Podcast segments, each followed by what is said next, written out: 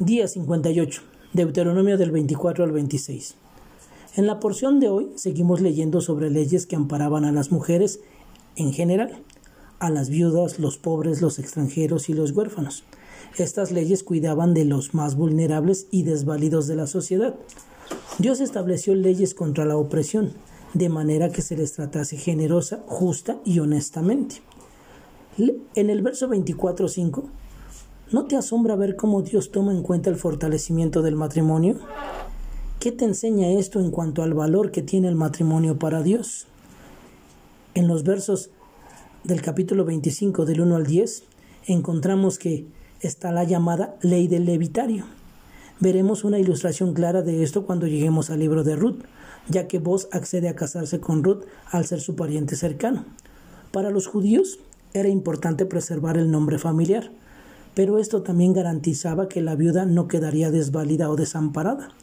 Un pariente redentor era el pariente más cercano que estuviese dispuesto a casarse con ella y mantenerla. Cristo es nuestro maravilloso pariente redentor, quien no solo estuvo dispuesto, sino que es el único capaz de redimirnos completamente. Él se dio por nosotros para redimirnos de toda iniquidad y purificar para sí un pueblo para posesión suya celoso de buenas obras, así como lo dice Tito 2.14. Cristo asumió nuestra deuda y la pagó con su vida. Debemos recordar que las obras poderosas de Dios a nuestro favor.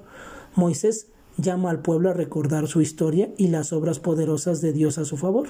Al llegar a la tierra prometida, no debían olvidar de dónde Dios les había traído y, y debían ser generosos con los que habían recibido, dando alegremente de sus primeras cosechas. En el versículo del capítulo 26 del 15 al 19, Moisés resume el pacto que Dios había hecho con el pueblo antes de llegar a la tierra prometida. ¿Cómo te ayuda a meditar en la fidelidad pasada de Dios? ¿Cómo respondes ante esa fidelidad? ¿Das por sentado las bendiciones de Dios? ¿Sabes?